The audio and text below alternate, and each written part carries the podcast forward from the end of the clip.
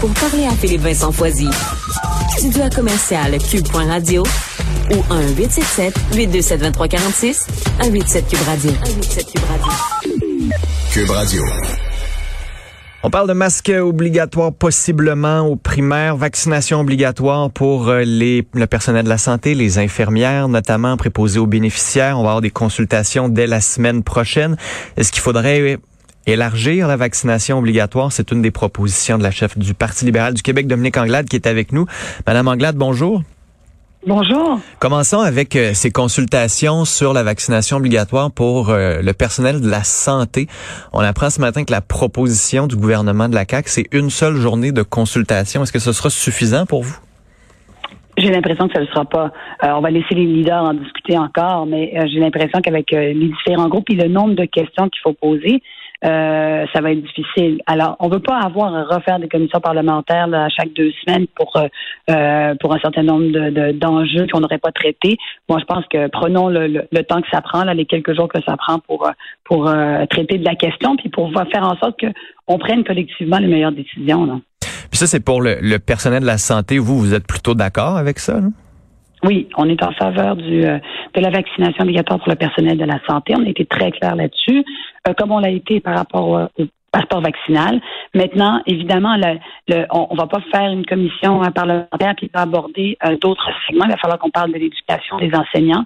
Et c'est pour ça qu'il va y avoir des experts qui vont venir se prononcer puis qui vont venir nous dire, ben, écoutez, ça, ce sera, ce serait vraiment nécessaire, ça, ça ne sera pas. on a besoin d'avoir justement un, éclairage de la part euh, de, la part des différents groupes qui vont être entendus. Puis par rapport au, justement aux professeurs, personnel enseignant, sentez-vous que vous êtes les seuls à plaider cette mesure-là ou que finalement à l'Assemblée nationale, on pourrait trouver un certain consensus rapidement là-dessus?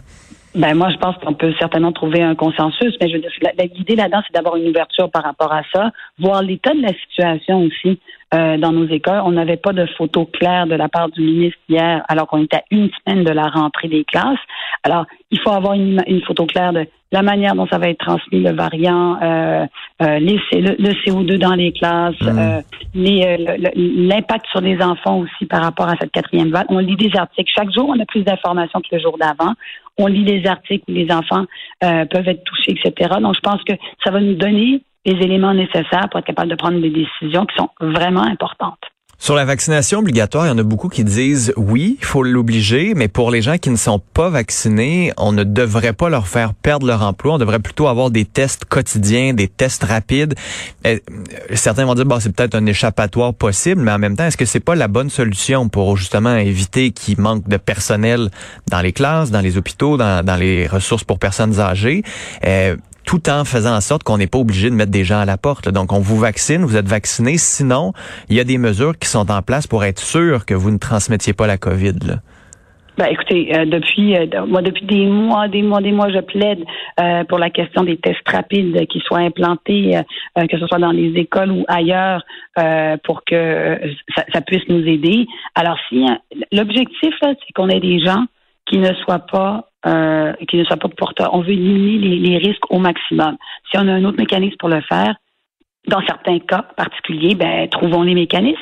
Moi, l'important pour nous là, c'est de nous assurer euh, que les gens soient protégés et que euh, on n'ait pas de propagation euh, euh, énorme du, du virus. Alors, ça peut être une fonction, une manière de le faire, faisons-le. Mais ça nous apparaît évident que la vaccination obligatoire, dans la grande majorité des cas, euh, pour les personnes dans le domaine de, la santé, c'est la voie à suivre. Hmm. Mais pour ceux qui se font pas vacciner, les anti-vaccins, par exemple, les tests pourraient être la solution. Je veux dire, si, on est capable d'appliquer des tests rapides qui donnent exactement le même résultat ou quelque chose de similaire, ben ça, ça pourrait être ça pourrait être une option. Mais encore une fois, je vous dis, l'objectif c'est quoi? L'objectif c'est de limiter la propagation au maximum. Hmm. On le souhaite.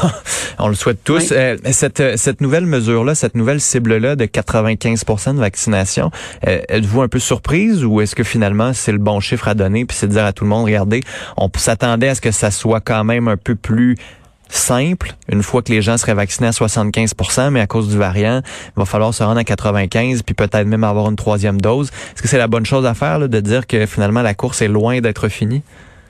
Ben ça c'est aussi la santé publique qui nous indique euh, qui nous indique ça. Puis là, je pense qu'il faut qu'on fasse qu'on fasse confiance à la science qui nous dit, ben là, dans le cas actuel, on se retrouve à avoir mm. besoin des taux de vaccination plus élevés. c'est normal que ça évolue jusqu'à un certain point. J'aurais aimé que ces conversations-là aient lieu avant. Là, on est la semaine prochaine, là, moi, mes enfants sont déjà de retour à l'école. Euh, j'aurais aimé cette conversation-là depuis le mois de mai. On a dit on voulait avoir une commission parlementaire, on voulait avoir les chiffres, euh, et là, on les avait pas. Euh, je pense qu'on a perdu plusieurs mois pendant l'été alors qu'il y avait une accalmie. mais maintenant que c'est fait, là, passons, passons aux discussions et prenons des décisions. Un petit dernier mot euh, sur un autre sujet avec la campagne fédérale qui est en cours. Quand vous regardez euh, ce qui se passe en ce moment, je ne vais pas vous dire pour qui, euh, je vais pas vous demander pour qui vous allez voter, mais quand même, quand vous regardez ça, est-ce que vous souhaitez un gouvernement minoritaire pour que le Québec ait peut-être un petit peu plus de, marge de manœuvre puis puisse réussir à avoir des gains là-dedans? Ben moi, je souhaite que, honnêtement, je, je, souhaite un gouvernement qui va comprendre les, enjeux, les enjeux au Québec, qui va respecter aussi euh, les, euh, le champ de compétences. Nous, là, chaque promesse euh, des, des, partis politiques fédéraux qui rentrent dans les champs de compétences du Québec, euh, qui empiètent là-dessus, là, euh, c'est déjà une promesse de trop. Alors moi, j'ai hâte de voir comment les, les, euh, on va respecter le champ de, mm. de, compétences des provinces, mais également euh, d'avoir une vision pour la suite. Quelle, quelle, quelle est la vision post-pandémie aussi? Il va falloir que ils soient capables d'articuler ça. Maintenant, pour le reste, que ce soit minoritaire ou majoritaire, ben ça, ça va être les, les gens qui vont discuter, ce sera l'électorat de décider ça. Bon. Dominique Anglade, chef du Parti libéral du Québec, merci d'avoir été avec nous ce matin. Merci à vous. Au revoir.